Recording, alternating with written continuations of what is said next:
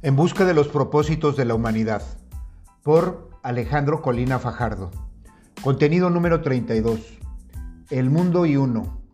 A despecho de los ultra, post e hipermodernos, quienes niegan la existencia de valores universales, la búsqueda de los propósitos de la humanidad integra la búsqueda de los propósitos de uno mismo.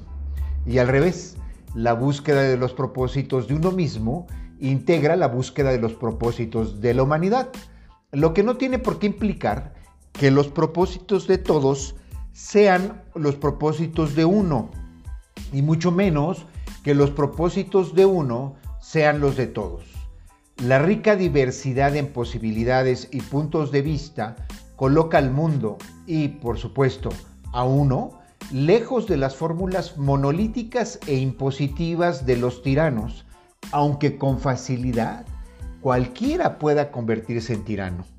No obstante, compone una necedad imaginar tanto que los propósitos de la humanidad transcurren lejos de uno, como que los propósitos de uno transcurren lejos de la humanidad.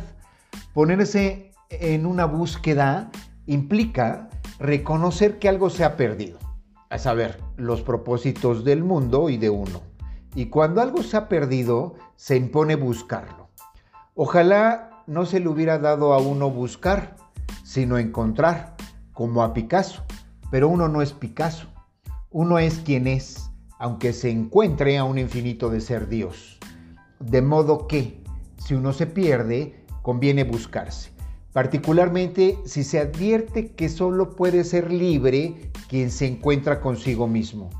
Lograrlo no resulta fácil, particularmente porque uno siempre se encuentra consigo mismo en el mundo y ese detalle plantea, al menos, dos problemas esenciales.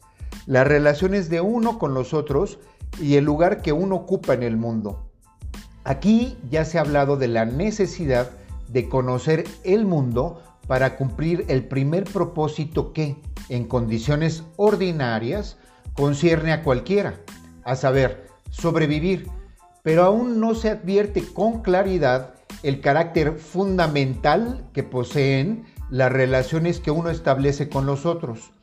Carácter fundamental que se atisba apenas uno reconoce que uno mismo es, como dice Marlowe Ponty, un nudo de relaciones.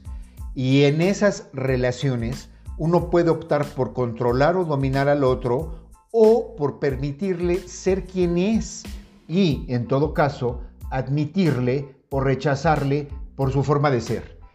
El lugar que uno ocupa en el mundo constituye un problema porque el propio mundo, ya no se diga uno mismo, lo constituye.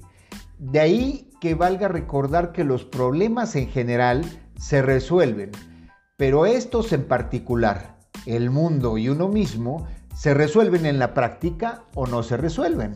Por lo que corresponde preguntar, ¿cómo se resuelven en la práctica esos problemas singulares que se llaman el mundo y uno? Uno mismo encontrándose en la práctica. Pero el mundo, para empezar, ¿qué es el mundo?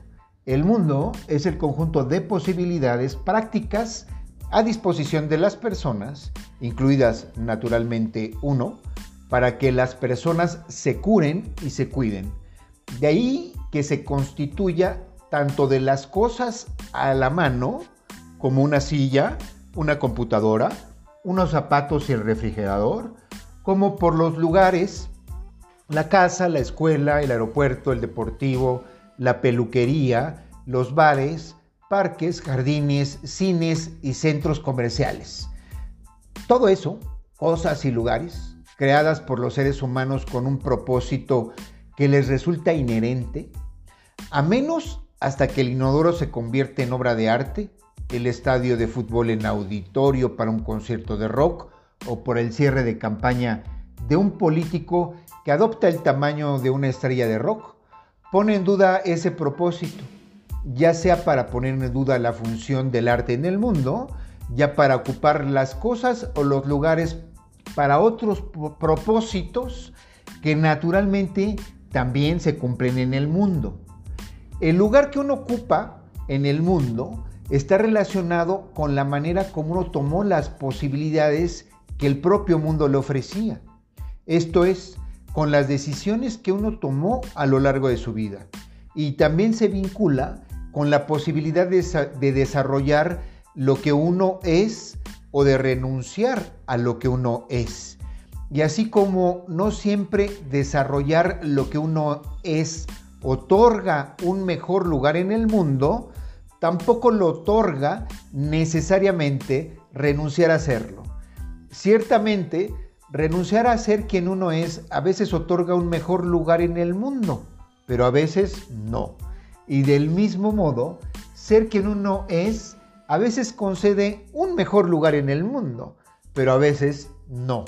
Queda por resolver, por supuesto, qué significa eso de ocupar un mejor lugar o un peor lugar en el mundo.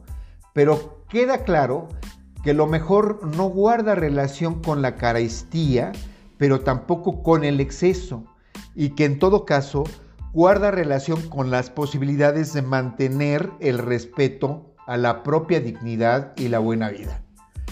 Puede argumentarse que el respeto a la propia dignidad y la buena vida no guardan relación con el lugar que uno ocupa con el mundo.